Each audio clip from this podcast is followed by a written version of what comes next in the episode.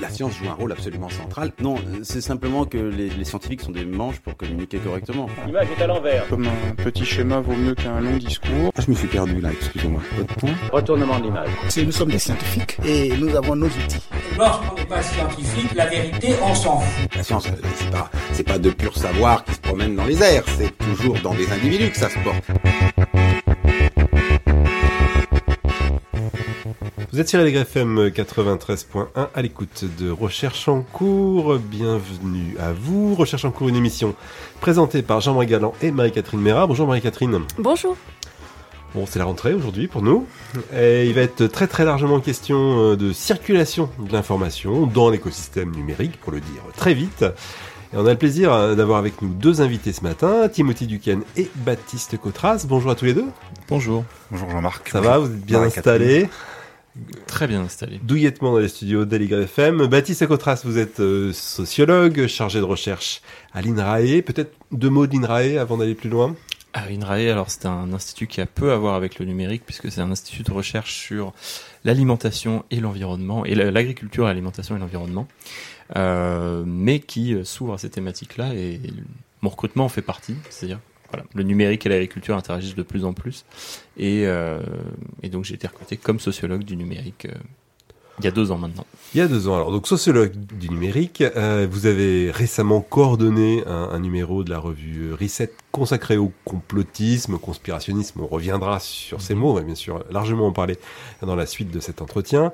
Timothy Duquesne, vous êtes euh, à l'origine, je crois, scénariste, vidéaste. Vous avez fait pas mal de métiers euh, différents, mais la raison de votre présence ici, c'est que vous portez le projet L'avenir des pixels. Peut-être je vous laisse euh, présenter en quelques mots de quoi s'agit-il? Alors l'avenir des pixels, c'est un projet euh, transmédia hybride, c'est-à-dire qu'il se déploie à la fois dans le monde numérique et dans le physique, dans le monde physique. Et euh, l'objet de, de, de cette euh, de ce projet, c'est euh, de sensibiliser à la question de la sagesse numérique, de la responsabilité individuelle et collective, la responsabilité des médias. Et pour faire le lien avec euh, le monde de l'agriculture euh, dans, lequel, euh, baigne Baptiste, l'agriculture, il y a la question comment est-ce qu'on se nourrit. Bah avec le numérique et le projet que je, porte, je, pose la question comment est-ce qu'on nourrit son cerveau. Excellent. Alors, projet transmédia, peut-être pour être plus, plus, plus précis, ça se décline sous différentes formes. Il y a un livre, d'abord, euh, L'avenir des pixels est entre nos mains. Il y a aussi euh, des ateliers, des conférences, des formations, et puis une veille surtout, c'est ça?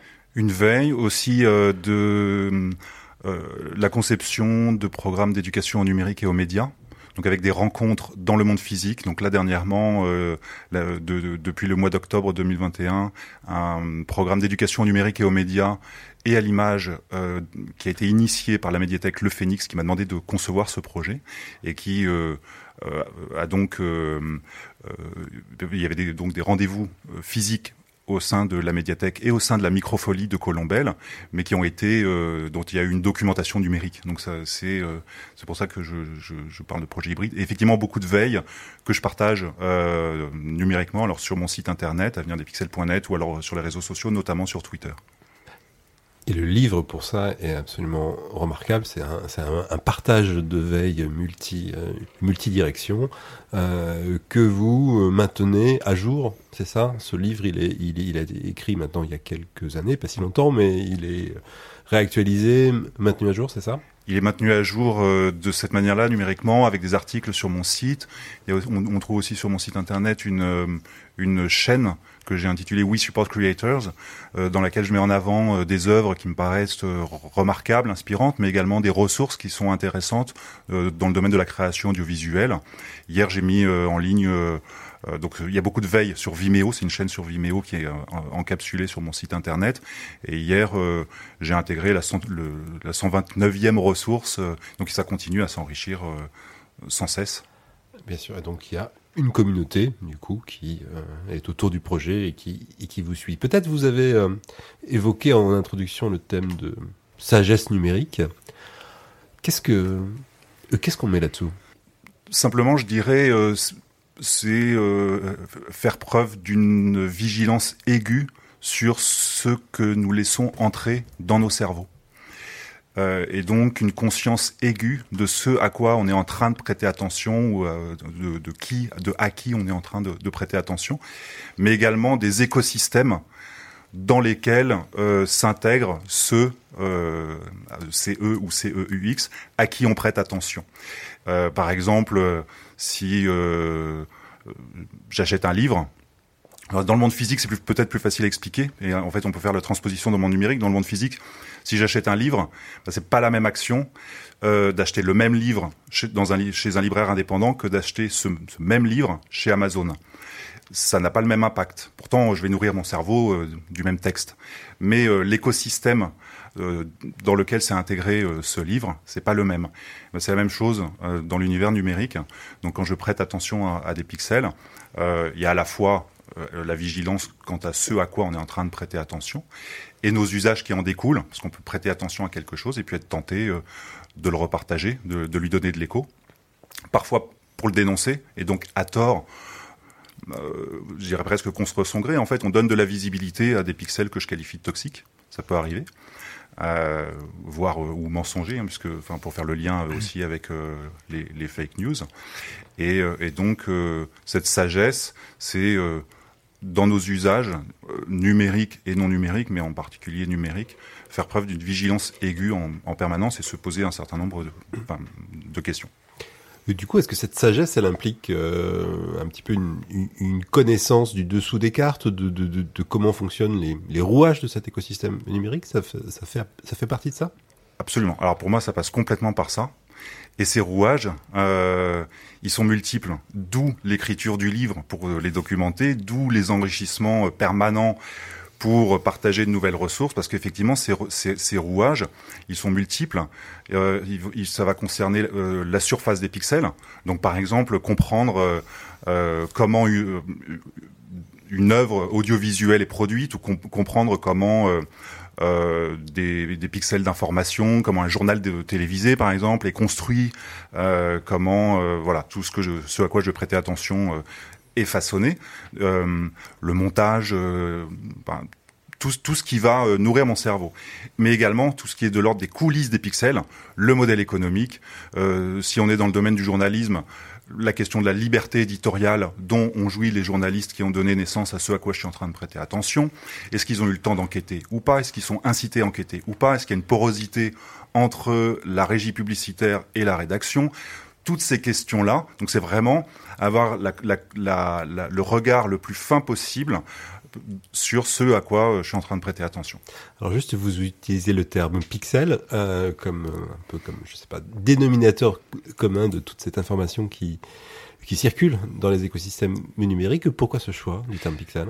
Alors il m'est venu euh, dans le cadre de l'écriture du livre, à un moment en fait euh, comme une sorte de révélation un soir à 3 heures du matin, je me souviens très bien, parce que euh, je butais sur euh, le fait que quand on prête attention à quelque chose, on a tendance à l'étiqueter, de dire ça c'est un article de presse, un article de blog, c'est une série documentaire, c'est une web série, c'est euh, un film, euh, un téléfilm, etc. Et en fait, euh, euh, le numérique a eu comme incidence le fait que plein de définitions sont tombées euh, parce que, euh, par exemple, quand Mediapart diffuse une émission euh, quotidienne le soir, euh, Mediapart, on, euh, souvent on dit c'est un journal indépendant en ligne, mais en fait c'est aussi un producteur d'émissions et puis cette émission elle est diffusée sur YouTube, mais elle serait diffusée sur une chaîne de télévision, on, la qualifierait autrement alors que ce sont les mêmes pixels. Et, et donc la, la, la, la question de la définition des pixels m'est apparue peu opérante.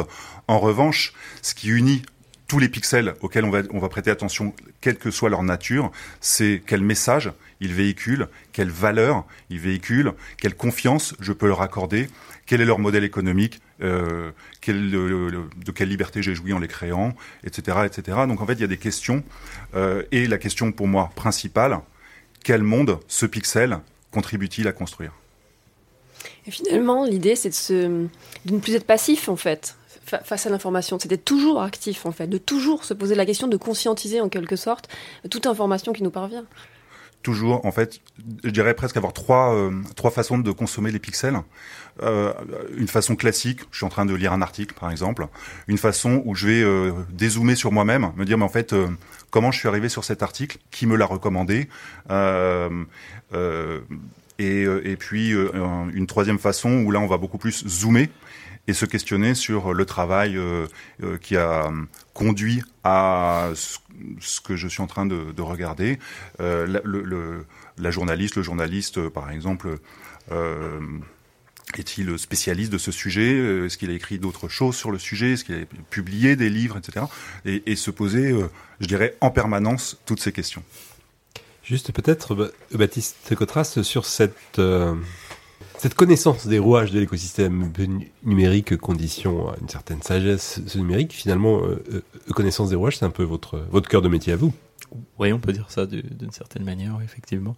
Euh, non, mais je trouve ça euh, super intéressant la, discussion et le, et le projet euh, l'avenir des pixels, euh, parce que parce que voilà, euh, je pense que la, sociologie c'est une manière d'y contribuer, l'éducation aux médias c'est une autre manière d'y contribuer. Euh, on a ces nouveaux écosystèmes médiatiques euh, sur Internet avec des règles, euh, enfin nouveaux ils le sont plus tellement maintenant puisque ça fait quand même euh, maintenant une bonne quinzaine d'années qu'on est un peu dans un web euh, de masse, mais euh, avec des règles qui changent et qui évoluent beaucoup, dont on n'a pas nécessairement conscience. Et euh, ça, en fait, j'écoutais euh, Timothy euh, parler et ça me rappelait en fait une expérience euh, euh, personnelle de- en tant qu'usager de Twitter. Ça m'arrive régulièrement de partager des choses. euh, Généralement, je les repartage par exemple par message ou par WhatsApp à des copains ou à la famille. Je me dis tiens ça c'était rigolo par exemple. Euh, et en fait, euh, je sais pas qui l'a produit. Je sais pas qui a, a envoyé cette blague ou ce même. Généralement, c'est des bêtises, hein, c'est des trucs euh, euh, pour pour se marrer. Mais euh, mais en fait, euh, si on me demande, mais alors, mais ça sort d'où ce truc Je dis bah je sais pas, c'était un gars sur Twitter quoi. Et euh, un gars sur Twitter, c'est pas vraiment une réponse satisfaisante à euh, d'où vient l'information. Alors si c'est pour partager des mèmes un peu idiots. Euh, c'est pas très très grave, mais si c'est pour euh, s'informer, euh, se faire un avis en tant que citoyen, là effectivement ça, ça devient plus problématique. Euh, Timothée Duquesne Euh, Peut-être vous voulez... Alors, en fait, je dirais que même ça. pour des mêmes idiots, parce que le, le, le- il y, a, y a des groupes euh, qui cherchent à euh, euh, propager la haine dans la société, euh, diviser la société, ont conscience que, euh, euh, ils- eux, je pense, ont une conscience aiguë de ce que moi je qualifie euh, le super pouvoir. Alors, super pouvoir, c'est le super pouvoir que va nous conférer à la fois le numérique, notre attention et la narration. Et euh, malheureusement, euh, ceux qui euh, cherchent à intoxiquer euh, nos cerveaux ont bien conscience de ce, de, de- des- des ressorts et donc de, de, de potentiellement notre impulsivité, euh, le registre de l'humour avec les mêmes, etc., pour euh, euh, faire infuser euh, leurs idées au sein de, de, la société. Donc euh, je pense qu'il faut faire preuve de vigilance euh, à chaque instant. Et justement, à chaque instant, euh, c'est bien là moi que je rebondis parce qu'il y a une difficulté que j'identifie, c'est le temps. Parce que comment on fait pour toujours, toujours, toujours aller vérifier? C'est- super et être conscient de, ce qu'on a sous les yeux et de se demander d'où ça vient, etc. Mais dans une société, on a tendance à zapper, aller vite, vite, vite. Euh, ça semble, euh, en tout cas, une difficulté où il faudrait un changement culturel euh, réellement, une nouvelle éducation euh, au numérique. Je partage votre point de vue. Je pense qu'on a un gros, gros travail à faire sur l'éducation au numérique. Parce qu'effectivement, euh, la question du temps, euh, vous avez raison, elle est absolument fondamentale. Mais on peut euh, euh, bâtir euh, un Internet beaucoup plus calme, beaucoup plus apaisé. Parce qu'effectivement, si on prend le temps de se poser en permanence toutes ces questions, on peut pas retweeter comme ça. Euh, euh, spontanément, C- c'est forcément des démarches qui s'inscrivent dans le long terme.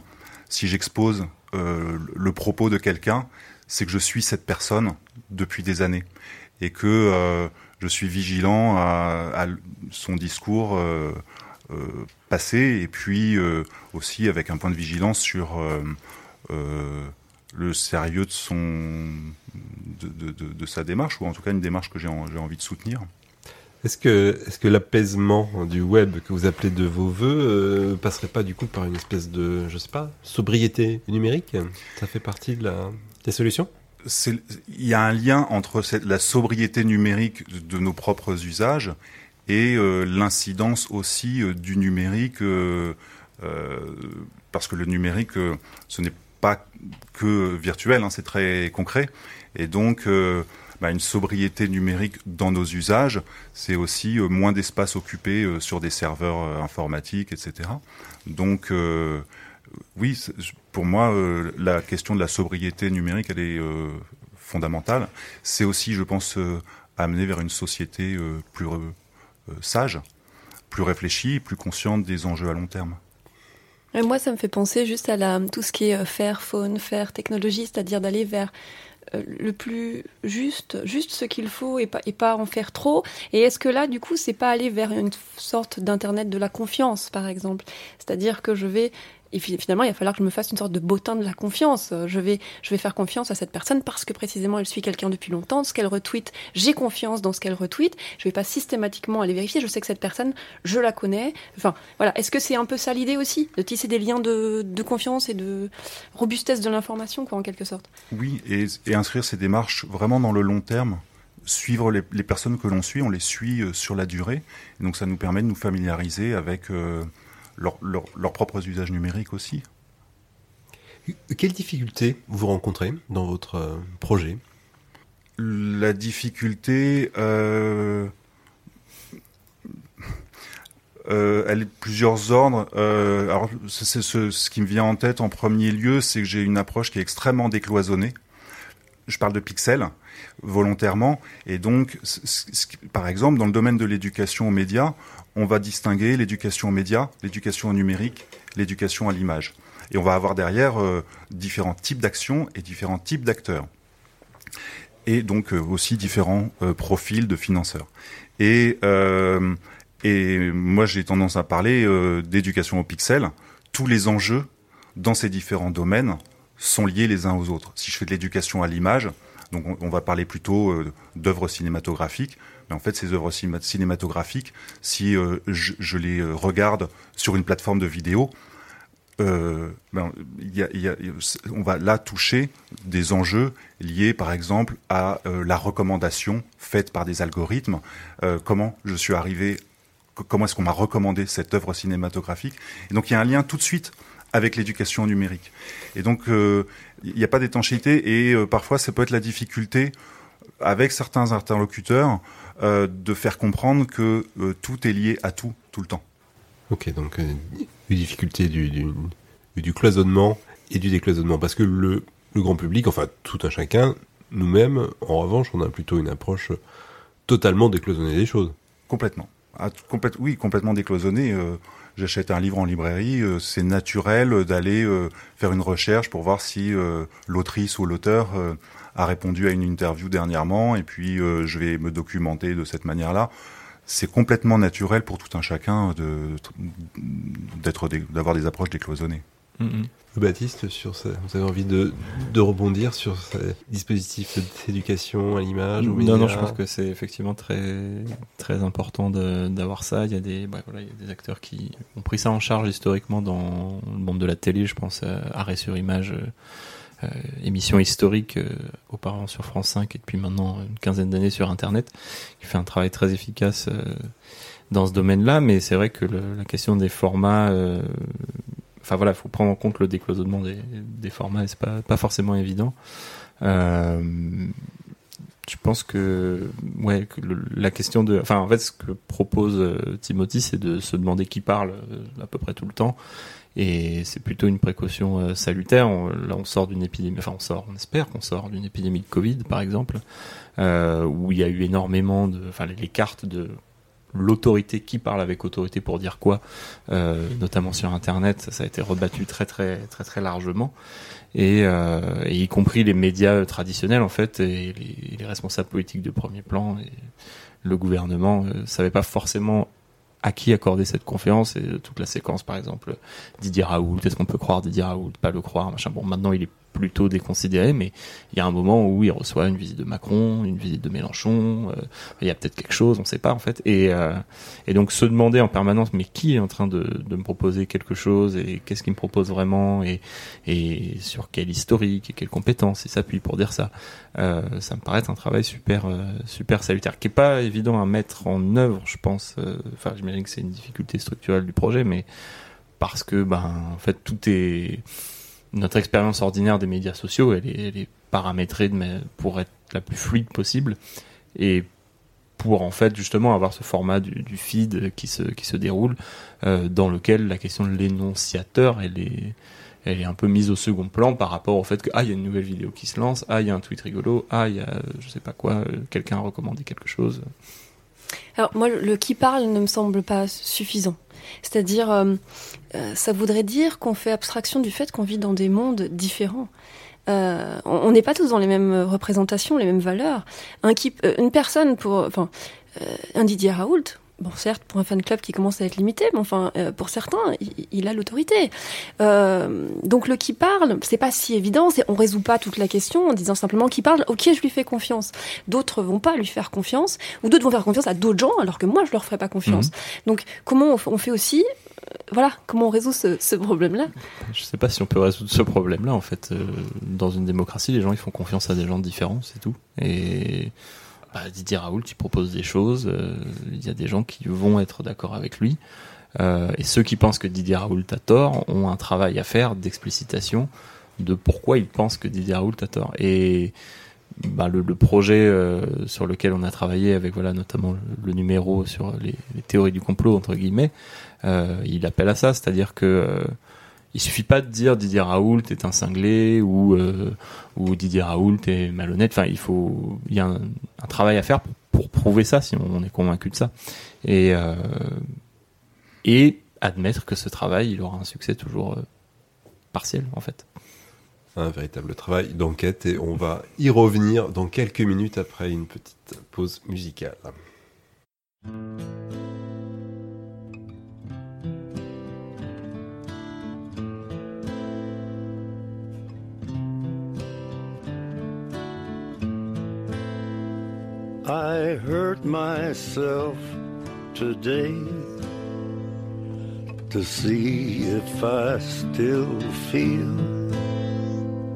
I focus on the pain, the only thing that's real.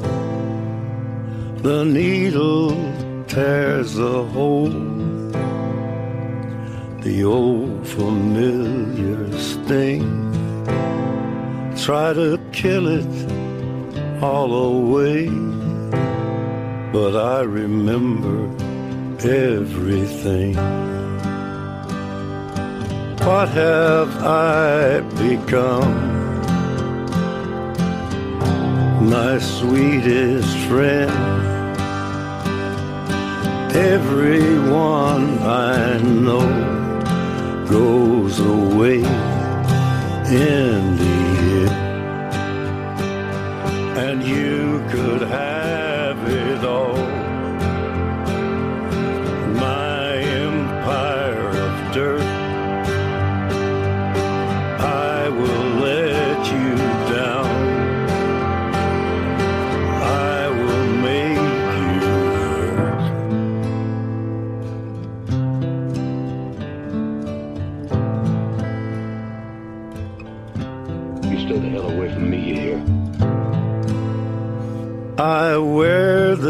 Crown of thorns upon my liar's chair,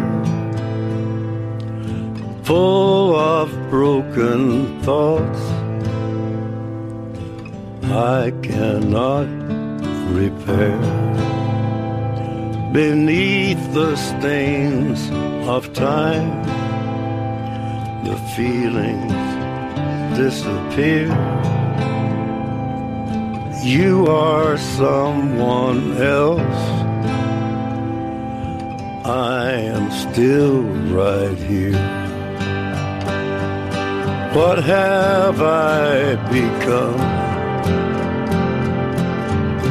My sweetest friend. Everyone I know goes away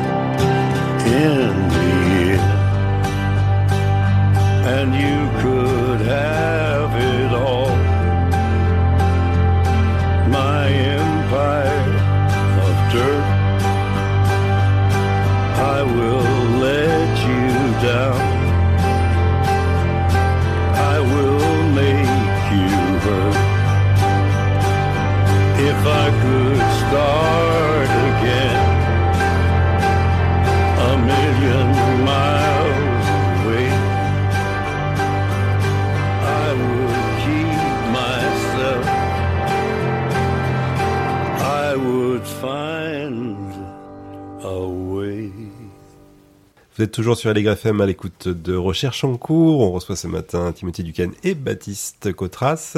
Émission consacrée à la circulation de l'information dans l'écosystème numérique. Baptiste Cotras, donc, vous êtes sociologue. Vous avez coordonné avec Henri Boulier et Ignacio Siles un numéro de la revue Reset intitulé Savoir incertain, étudier complot et vérité à l'âge du numérique.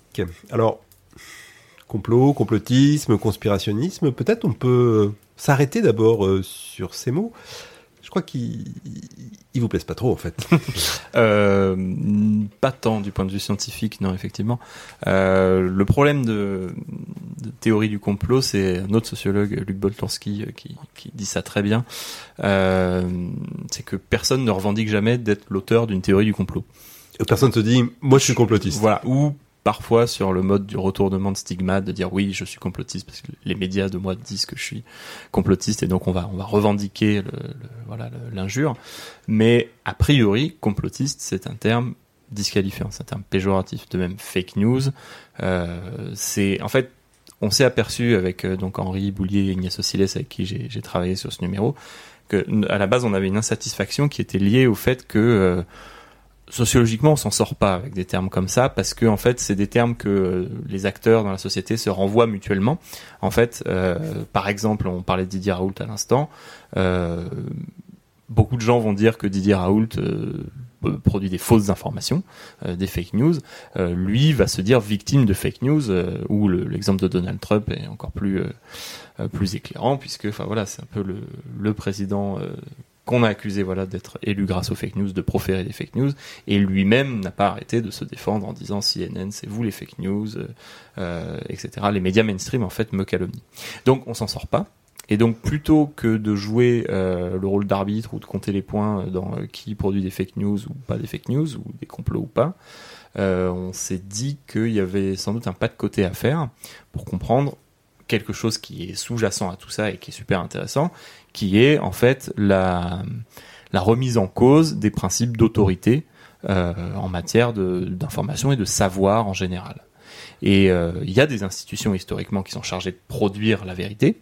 Euh, ça va être les médias, ça va être l'école, ça va être l'État en général à travers toute une série d'appareils, la science, les institutions scientifiques. Et en fait, tous ces gens-là, notamment parce que euh, le, la diffusion du numérique a signifié un accès autonome à plein d'informations, euh, signifié une, possibilité aussi de s'exprimer pour plein de gens qui n'avaient pas accès à l'espace public traditionnel.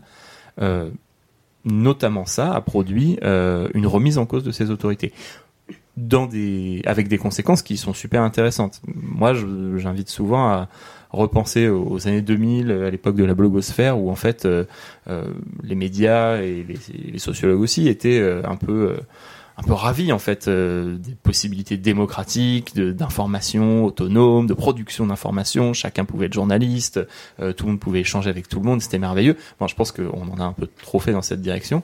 Et maintenant, euh, 10 ans ou 15 ans plus tard, on se dit ah non mais Internet en fait c'est le royaume de la désinformation, c'est le royaume de euh, n'importe qui dit n'importe quoi et, euh, et se fait entendre. Et ni l'un ni l'autre sont vrais en fait. Enfin ce qui est vrai c'est que euh, il y a eu un, une horizontalisation, un aplatissement en fait ou un effacement des frontières entre les experts et les non-experts, ceux qui savent, ceux qui savent pas, et pour le meilleur et pour le pire. Et donc en fait euh, c'est ça qui produit euh, ce qu'on appelle aujourd'hui euh, conspirationnisme, fake news, etc. Euh, c'est que ben, la question de qui a l'autorité pour parler, elle est moins évidente que euh, ce qu'elle pouvait être, je pense, il y a une trentaine d'années. Et donc, il faut d'abord comprendre ça. Il faut comprendre comment émergent des contre-discours qui vont se positionner comme critiques, voire radicalement antagonistes par rapport à ce qui est considéré comme la version officielle de la vérité. Euh, et puis, il faut éventuellement, si on pense que c'est une mauvaise chose pour la démocratie, euh, il faut se donner les moyens de, combattre ça ou de rendre les gens plus vigilants. Et c'est donc le, projet euh, de Timothy Duquesne à côté de moi et de, et de plein d'autres gens en fait, qui est super salutaire super nécessaire de dire ok, il y a eu une horizontalisation, il y a eu, on va dire, euh, un élargissement de la participation. Euh, quelles règles on se donne maintenant que euh, qu'on est dans cette situation-là pour pour éviter que n'importe qui puisse dire n'importe quoi. Donc, complotisme, conspirationnisme. Donc, les mots sont pas opérationnels pour vous. On les met de côté dans dans l'appel à, projet Vous parlez de déviance informationnelle, ce serait Ouais. ça le, Bah, bon terme? Le mot déviance nous a plu parce qu'en sociologie, la sociologie de la déviance, c'était déjà une manière d'étudier des gens euh, déconsidérés socialement euh, sans reprendre le préjugé social, enfin en essayant de mettre à distance un petit peu le, le stigmate, et donc juste de constater que la société les considère comme déviants. Euh, on a parlé de déviance informationnelle dans le numéro, on a parlé de savoir incertain, de savoir contesté, au sens où ça devient, euh, enfin voilà, il y a, des sujets sur lesquels il est euh, difficile de se mettre d'accord, euh, que peut-être faisait plus consensus auparavant, ou en tout cas les gens qui n'étaient pas d'accord étaient moins visibles, avaient moins accès à l'espace public. Et sur ce point d'ailleurs, je voudrais rebondir sur euh, quelque chose qu'a dit Timothy tout à l'heure. Euh, parfois, on repartage quelque chose pour le dénoncer, et en fait, on lui donne de la visibilité. C'est un phénomène assez classique euh, sur le web. Euh, je pense que par exemple, les qu'on appelle les platistes, euh, les gens qui pensent que la Terre est plate, euh, ou enfin toute une série de, de contre-discours comme ça, en fait, bénéficient d'une visibilité complètement disproportionnée par rapport au nombre de gens que ça concerne, parce que en fait beaucoup de, de médias euh, aiment bien se faire peur en fait, jouent à se faire peur en disant Ah, regardez, euh, voilà, il y a un groupe avec 10 000 personnes sur Facebook qui pensent que les masques c'est la dictature pédosatanique. Bon bah d'accord. Euh, alors déjà dans les 10 000, il faudrait voir combien sont vraiment convaincus que machin. Enfin, avoir mis j'aime sur un groupe Facebook, c'est une pratique quand même assez peu engageante. Et quand bien même il serait 10 000, c'est quoi 10 000 sur une population de 67 millions de personnes? Enfin, et donc, euh, et sauf que, enfin, je prends cet exemple à dessin parce que c'est quelque chose qui, qui s'est vraiment passé. Euh, en fait, en, en jouant du tambour sur euh, oh là là, regardez, ils sont très nombreux, euh, parce qu'en fait, on, on a aussi un travail d'éducation à faire sur les ordres de grandeur sur Internet. Genre 100 000 vues sur YouTube, 100 000, on dit voilà, c'est gros. 100 000, c'est pas beaucoup sur Internet. 100 000, c'est, peanuts. Euh, un groupe Facebook avec 50 000 personnes, bon, bah, c'est un petit succès, mais enfin, je veux dire, euh, c'est pas grand chose, quoi. Et donc, euh, faire des articles, par contre, dans Le Monde qui dit regardez, il y a un groupe de 50 000 dingos qui pensent que ceci ou cela, d'une part, ça les conforte dans leur certitude d'être dans le vrai, ça leur fait et ça leur fait une pub énorme. Donc, faut faire attention à ça. Et ça rejoint une, pardon, une question que, que je voulais vous poser. C'est finalement, on se rend compte que pour lutter contre les complotismes, euh, faire le usage de l'argumentation, ça marche pas forcément bien. Argument contre argument, ça marche pas très bien. Est-ce qu'une des solutions, ça pourrait pas être d'utiliser les outils numériques et notamment de cartographie du web? Euh, L'idée, je sais pas si on appelle ça comme ça d'ailleurs, mais justement d'aller estimer les poids respectifs de chacun, les réseaux de chacun, les, les liens d'intérêt, utiliser finalement presque des outils sociologiques hein, d'analyse du web euh, qui vont nous permettre de voir en fait quelles sont les sphères d'influence de chacun.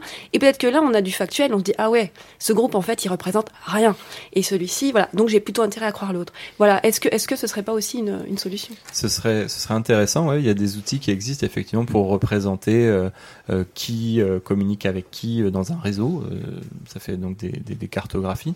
Ça permet de, ouais, ouais, ouais, de, de- de- d'identifier un peu ce, paysage informationnel. Alors c'est utile sur le plan de la compréhension, par exemple en tant que sociologue, pour savoir bah ouais quel est le poids, les connexions, qui est central, qui est périphérique, qui qui a construit une notoriété comme ça sur Internet.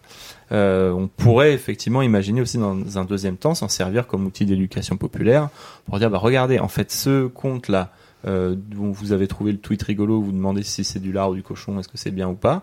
Euh, bah, je peux vous le mettre dans une cartographie. Regardez avec qui il communique. Regardez qui il repartage d'habitude. Et là, il y a une espèce d'outil d'objectivation. On se dire ah oui, en fait, peut-être que ce gars-là, euh, il repartage des gens avec qui je suis pas du tout d'accord ou qu'en fait euh, je trouve dangereux ou, ou au contraire, euh, je dis bon, c'est quelqu'un qui a déjà été repartagé euh, 50 fois par euh, je sais pas qui d'autre, euh, en qui j'ai confiance, donc peut-être que c'est quelqu'un de bien. Euh, J'avais pas pensé à ça, mais c'est vrai que ça pourrait être un, outil intéressant.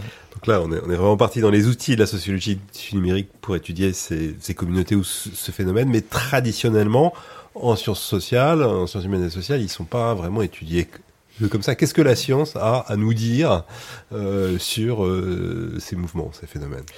Euh, bah, alors il y a, paradoxalement il y a beaucoup d'écrits hein, sur conspirationnisme, fausses nouvelles là depuis quelques quelques années. Il y en a historiquement. Le problème, c'est que c'est une littérature qui souvent manque d'enquête empirique, manque de voilà de, de monographie sur euh, telle ou telle communauté de savoir, euh, contester euh, tel ou tel groupe euh, Facebook par exemple qui va partager des informations. Euh, et c'est une littérature qui a pas toujours su prendre distance justement avec le cadrage un peu ce qu'on appelle une panique morale, c'est-à-dire euh, tout le monde euh, s'affole, euh, notamment dans l'espace médiatique, sur oulala, c'est très grave, c'est très dangereux, euh, et on va tous y passer. Euh, et qui du coup n'a pas su toujours échapper non plus à l'effet de condamnation morale qui pour moi empêche en fait de comprendre ce qui se passe. Euh, malheureusement, un des, sociologues les plus en vue sur ce sujet-là, et qui s'est vu en plus euh, confier une mission de réflexion par le président de la République, c'est Gérald Bronner. Euh, Gérald Bronner, il se trouve qu'on on a lu du coup ses travaux hein, pour préparer le, numéro, et je le dis vraiment sans, sans animosité, mais il y a très très peu d'enquête empirique dans ce qu'il fait. Euh, son, son- sa démonstration souvent repose sur euh, euh, regarder quand on tape je sais pas quoi sur Google, bah, les 15 premiers résultats en fait c'est des sites complotistes et donc euh, c'est bien la preuve qu'il y a un problème avec Internet. Et c'est pas une méthode quoi, c'est pas c'est pas une enquête.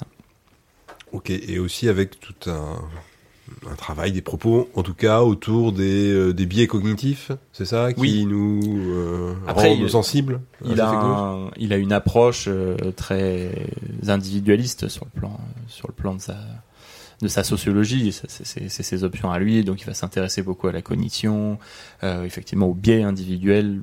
Euh, à titre personnel, c'est pas ça qui m'intéresse le plus. Ça, on, c'est une option euh, parmi d'autres. On peut, on peut tout à fait s'y intéresser. ouais. Est-ce qu'il y a aussi des travaux qui s'intéressent non pas à- aux, gens, aux gens qui partagent et qui diffusent, mais plutôt à la nature de ces récits eux, complotistes, à, quoi ils ressemblent, comment ils sont structurés?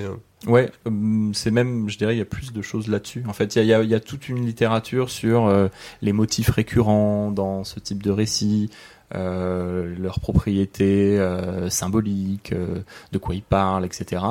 Euh, ce qui est intéressant, en fait, c'est une perspective un petit peu sémiologique. Hein, on va essayer d'interpréter le, le récit, qu'est-ce qu'il nous dit, qu'est-ce qui est sous-jacent au récit. Mais euh, pour moi, c'est intéressant si on reconnecte aussi à qui sont les gens qui partagent ça, quelles sont les raisons qui se donnent de le faire, pourquoi est-ce qu'ils ils s'investissent en fait dans ces, ces savoirs alternatifs, on va dire, et, euh, et de replacer ça en fait dans des, dans des questions très classiques de sociaux, hein, de euh, c'est quoi leur biographie, c'est quoi leur trajectoire, de quel milieu social ils viennent, qu'est-ce qui a fait qu'ils se sont intéressés à ça, etc. Alors, rentrons dedans. Qui sont les gens qui partagent ça? Est-ce que, est-ce que les, la sphère complotiste, c'est quelque chose de, de très, très homogène avec des gens eux, eux, très similaires ou est-ce que c'est plus compliqué que ça? Et ben en fait, je, je, je pense pas qu'on puisse parler de sphère complotiste. Je pense que euh, des gens qui se sont fait appeler euh, complotistes à un moment ou à un autre, euh, il y en a plein. Euh, et voilà, je pense que alors là pour le coup, on, on manque encore d'études là-dessus et c'est des recherches en cours, donc euh, il va falloir, euh, il va falloir poursuivre. Mais le, on va dire le, le cliché de euh, c'est des jeunes peu éduqués, euh, éventuellement de milieux défavorisés, etc., qui vont être des, des sortes de- d'idiots culturels et qui vont repartager des fausses informations. Euh, je pense que c'est pas du tout satisfaisant. En fait, il y a plein de comment dire, il y a plein de manières de d'arriver à ces, ces contre-récits et, euh, et pour le coup, il y a, il y a des communautés très organisées, on va dire, dans le repartage de fausses informations qui ont des capitaux économiques, sociaux, culturels extrêmement élevés euh, et qui ont des agendas politiques en fait très clairs. Et parfois, d'ailleurs, je me demande si euh, le cadrage complotiste, en fait, il nous fait pas juste oublier que des fois, il y a des gens, ils ont une idéologie et un agenda, et en fait, qu'on pourrait appeler euh, d'extrême droite ou euh, raciste ou je sais pas. Euh, et en fait, leur problème, c'est pas que c'est des complotistes, leur problème, c'est qu'ils sont racistes et qu'ils essaient de pousser dans l'espace public des idées racistes. Et et en fait, c'est pas, enfin, et du coup, ça devient un combat politique assez évident, plutôt que de dire ah là, mais ils disent des trucs faux. Non, non, surtout qu'ils disent des des opinions politiques euh, dont on peut penser qu'elles sont dangereuses. Dans le dans l'introduction de la revue, vous parlez d'un d'un continuum de critiques adressées à la modernité technoscientifique et ça, ça va du, du lanceur d'alerte qui est reconnu euh, d'utilité publique jusqu'au platiste qui est euh, lui, Ouais. to- totalement déconsidéré par contre. Ouais, ben, je vous remercie de, de rebondir sur ce, sur ce point de l'intro parce que euh, c'est hyper important dans ce qu'on a voulu faire de dire qu'en fait, c'est ce problème de l'autorité dont je parlais au début, c'est-à-dire que euh, il y a tout un tas de critiques qui existent à- en ce moment dans la société, euh, notamment par exemple la science ou les médias, et euh, certaines critiques euh, sont les rencontrent un- une légitimité euh, plus forte que d'autres, mais en fait le fond de l'opération critique est le même, c'est-à-dire euh, par exemple quelqu'un euh, comme Guillaume Coudray qui alerte sur euh, les pratiques de euh, l'industrie charcutière qui met des nitrites euh, pour la conservation des produits de charcuterie et qui sont en fait un cancérigène avéré et qui du coup déploie des stratégies pour en fait éviter de devoir rendre des comptes. Bon bah ça c'est quelqu'un qui a eu un retentissement médiatique, euh, qui voilà et dont le travail est salué et a raison. Mais en fait, si on va un peu plus loin sur ce continuum, il y a des gens qui pensent que euh, qui pensent des choses beaucoup moins consensuelles. Là, j'ai pas, pas d'exemple qui me vient. Où, et ça va aller jusqu'au euh, au régime alternatif euh, euh, dans le domaine de l'alimentation, de dire en fait euh, le crudivorisme, c'est c'est ça qu'il nous faut. euh, et, et en fait, tous ces gens-là, depuis Guillaume Coudray jusque euh, aux communautés quasi autarciques qui vont se réunir autour du crudivorisme, en fait, ils ont une, un point commun. Pas pour dire que Guillaume Coudray c'est un crudivore, mais euh, leur point commun c'est qu'ils sont pas satisfaits avec l'état actuel de l'alimentation industrielle et que ça pose des problèmes de santé et que du coup il faut réfléchir à faire autre chose. Et donc en fait, de considérer ça sur une continuité, ça permet de comprendre qu'est-ce qui est en jeu euh, derrière ces récits-là. Et surtout, ce que vous nous dites, c'est qu'il faut aller voir, il faut retrousser ses manches et euh, faire des enquêtes sur Ouais. ces communautés parce que c'est pas c'est pas si simple que ça. Exactement. Peut-être un, vous voudriez dé- développer un exemple de un exemple d'enquête? Vous avez évoqué euh, de tout à l'heure les communautés d'extrême droite qui utilisent. Je crois que dans, dans la revue il y a il y a un exemple de ça? Oui, il y a, y a un, papier euh, de, de Vaucher et Gaël Stéphan sur euh, la cérémonie des Bobards d'or qui est organisée tous les ans dans un grand théâtre parisien, je crois sur les grands boulevards, je sais plus lequel exactement. Donc plutôt là, pour le coup, euh, en termes de capital social, on est plutôt bien. Euh, et qui en fait euh, reproduit les cérémonies, on décerne des, voilà, des récompenses pour récompenser les plus gros, je cite, mensonges médiatiques des, voilà, des, médias principaux. Et, et donc il y a toute une série de journalistes d'extrême droite, de Rivarol, de choses un petit peu plus ou moins confidentielles et qui décernent comme ça, voilà, devant un public charmé. Alors c'est une cérémonie humoristique. Euh, qui décerne ces bobards d'or. Et ce qui est intéressant, je trouve, dans ce papier, c'est comment euh, les auteurs montrent que c'est cette tendance-là, c'est ces acteurs-là, en fait, réemploient complètement la grammaire du fact-checking, de dire, en fait, les médias mainstream euh, nous abreuvent de fake news. C'est pour ça que, comme je disais tout à l'heure, l'argument est réversible, en fait. Et donc, c'est pour ça qu'il, je trouve qu'il sert un peu à rien, en fait, de dire ça, c'est une fausse information. Tout le monde dit que l'autre va dire une fausse information, donc on s'en sort pas. Et la preuve en est que cette cérémonie-là, euh, réemploie complètement cette rhétorique du fact-checking, de débunker euh, les mensonges des médias dominants et, euh, et de se poser au contraire comme garant de, de l'éthique euh, informationnelle journalistique. Euh, Timothée Duquesne, peut-être une, une réaction sur ce qu'il Ah, vient d'être dit. Oui, euh, bah, une réaction générale, je trouve ça hyper intéressant en fait euh, de, de, de euh, enfin, vous scrutez la façon dont les discours se, se propagent et, euh, et vous, enfin, vous avez des outils qui vous permettent de faire ça euh, enfin, à la loupe et de, de, de, de bien comprendre. Donc euh, moi, ça m'intéresse aussi de savoir. Vous avez évoqué des recherches euh, en cours. Euh, voilà, être informé de, des- résultats de ces recherches, moi, ça, je, je trouve ça intéressant. Alors, vous avez évoqué la- aussi la question de l'agenda politique. Et là, je voulais rebondir sur cette notion-là et ce que vous disiez tout à l'heure, Marie-Catherine, sur le fait de dire euh, savoir qui parle, ça ne suffit pas. Effectivement, euh, je, pense qu'on pourrait euh, ajouter à ça une question qu'on peut se poser, et d'après moi, on doit se poser. Quelle est l'intention de la personne qui parle? Quel est son agenda? Alors, dans quel agenda politique elle s'inscrit ou dans quel agenda personnel elle s'inscrit- Alors, c'est pas évident euh, quand, quand on, on suit quelqu'un, par exemple, sur les réseaux sociaux qu'on ne connaît pas personnellement, connaître son intention, en scrutant un petit peu euh, l'ensemble de ses publications, euh, son activité professionnelle, etc., on peut le comprendre. Et, encore, euh, euh, c'est pas évident, mais dans le- les échanges qu'on peut avoir avec d'autres personnes dans le monde physique, il est plus clair. de, de, déceler, de comprendre l'intention. Elle peut s'exprimer. Et en tout cas, cette, question de l'intention, pour moi, elle, est, elle, est, primordiale, à la fois dans quelles, sont les intentions derrière mes discours, mes usages euh, numériques, euh, les siens, et puis essayer de comprendre les intentions de, euh, des, individus, des organisations euh, qui partagent de l'information également. On arrive malheureusement à la fin de cette interview. Le temps file très vite en votre compagnie, mais vous n'allez pas échapper à quelques, à quelques questions euh, euh, euh, traditionnelles euh, au micro de recherche en cours. Moi, je me, en, en vous écoutant, je me, je me demandais quel est, quel est, vos, quel est votre moteur profondément? Qu'est-ce qui, qu'est-ce qui vous fait agir, lever le matin? Qui veut, qui veut commencer, Timothy? Alors moi, ce qui me fait lever le matin, c'est le fait de se dire que euh, le monde numérique et le monde physique sont tellement intimement liés que pour prendre soin de notre monde, euh, on peut prendre soin du monde numérique et euh, je suis en mission pour ça, pour qu'on prenne soin du monde numérique de façon à prendre soin de nos cerveaux et donc de notre façon d'agir dans ce monde physique. J'ai l'impression que vous êtes parti en croisade, hein, vraiment, on me parlait de mission. Baptiste Cotras? C'est compliqué de, se trouver un unique moteur, mais euh, en tout cas professionnellement, euh, euh, je pense que j'ai toujours été un petit peu, un petit peu pénible, poser des questions, se demander pourquoi, comment, et donc voilà. Donc je pense que le métier de sociologue convient bien à ce genre de, tempérament un petit peu, un petit peu pinailleur comme le mien, et donc j'aime bien, j'aime bien comprendre pourquoi les gens font ce qu'ils font globalement.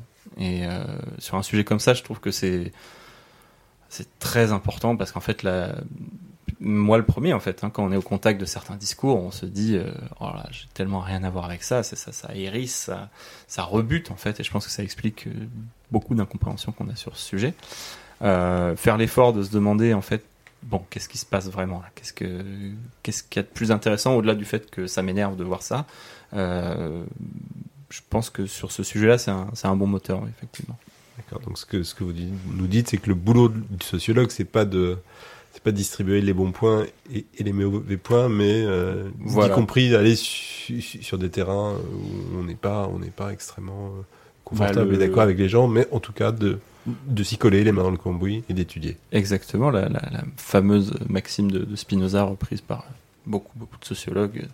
Ne pas rire, ne pas pleurer, mais euh, comprendre. Merci beaucoup euh, Merci à tous les deux, Baptiste Cotras et Timothée Duquesne. On retrouvera bien sûr toutes les références euh, de ce qu'on a cité dans cette interview sur le site web de Recherche en cours.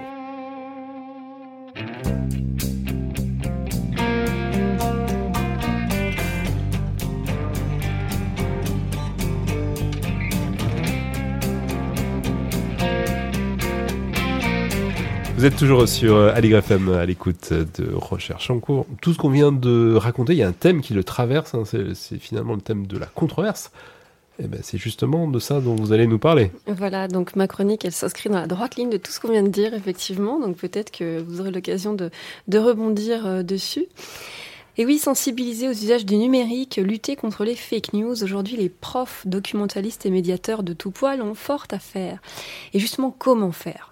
Comment s'y prendre pour mener ce qui s'apparente aujourd'hui à un combat Euh, La première réponse la plus intuitive peut-être est l'éducation aux médias, qui consiste à apprendre aux élèves du primaire au lycée à se repérer dans le flot d'informations disparates euh, qui les inondent quotidiennement. Qu'est-ce qu'une source? Comment remonter à la source d'une information? Cette source est-elle fiable? Dois-je me méfier ou non de ce qui est raconté dans tel ou tel article, etc. L'objectif étant in fine d'exercer l'esprit critique des futurs citoyens. Oui, mais voilà, une information n'est pas toujours soit juste, soit fausse, fake news ou vraie news, j'y crois, j'y crois pas. Certaines se situent dans une zone un peu grise. Certes, les données rapportées y sont sourcées, vérifiées, mais il en émane un sentiment irréductible d'incertitude. Elles sont l'objet de discours contradictoires.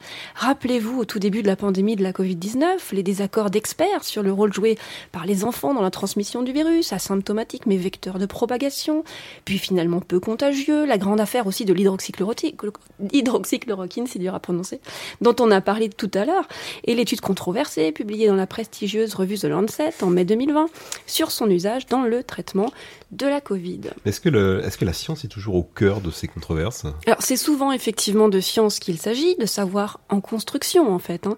des savoirs qui, euh, avant de faire leur entrée dans les manuels scolaires, passent bien souvent par la case controverse.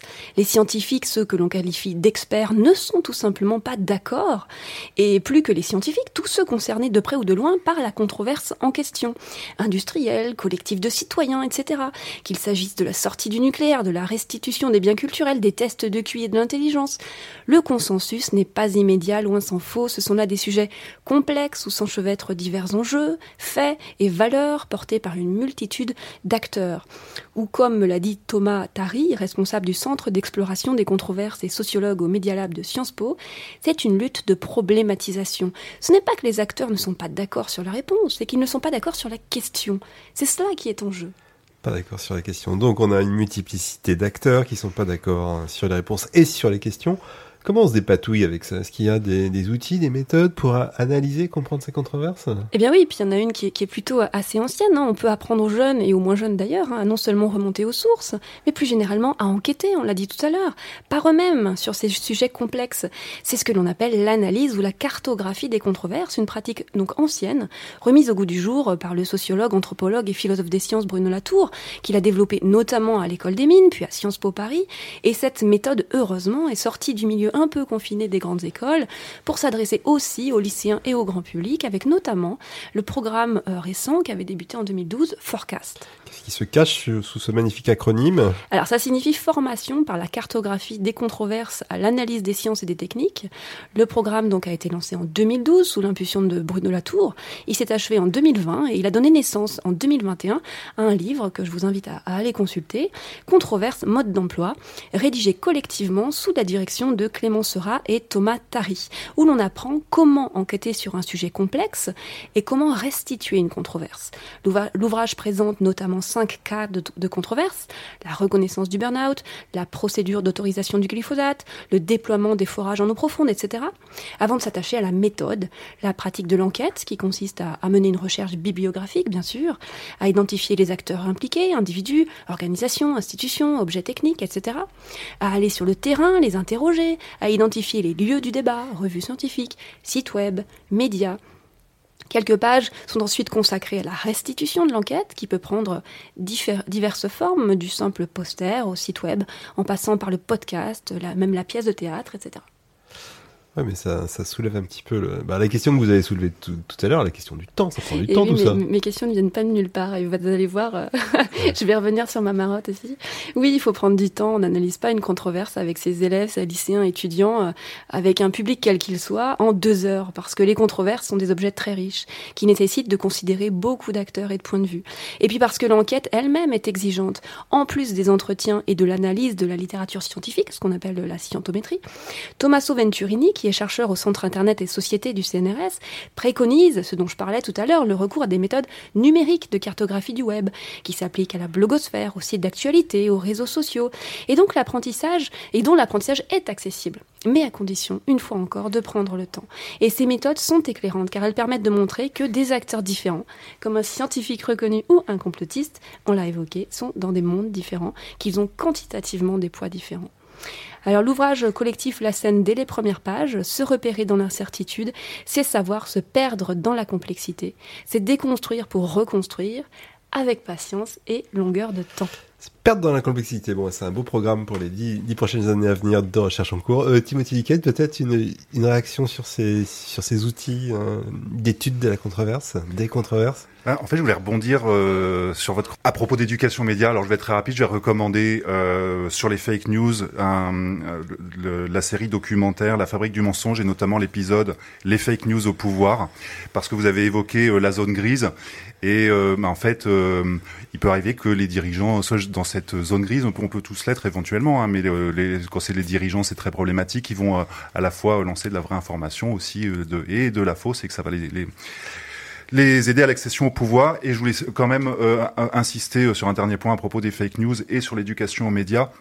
Simplement pour dire que les fake news, donc des fausses informations qui circulent et qui infusent au sein de la société, je, je, je, je voulais aussi tirer euh, la, la, le- la sonnette d'alarme en disant il y a aussi de, de, de, de vraies informations, notamment du travail effectué par des journalistes d'investigation, qui, qui est empêché de sortir. Euh, et donc il y, a des, il y a aussi euh, cette problématique qu'on peut aborder dans le domaine de l'éducation aux médias, c'est la, la fabrique de l'information et la difficulté parfois que rencontrent les journalistes à sortir de l'information. Merci beaucoup à Timothy Ducan et Baptiste Cotras d'avoir été avec nous ce matin. On retrouvera bien sûr euh, toutes les références sur le site web de Recherche en cours. Euh, Merci à Amazir à la réalisation ce matin. Prochaine Recherche en cours le 14 octobre. Il sera question de génétique. C'est ça, Marie-Catherine c'est ça. Et bien d'ici là, si vous nous écoutez en direct, vous retrouvez Gilles Bourgarel pour Brésil Alto Astral. À bientôt. À bientôt.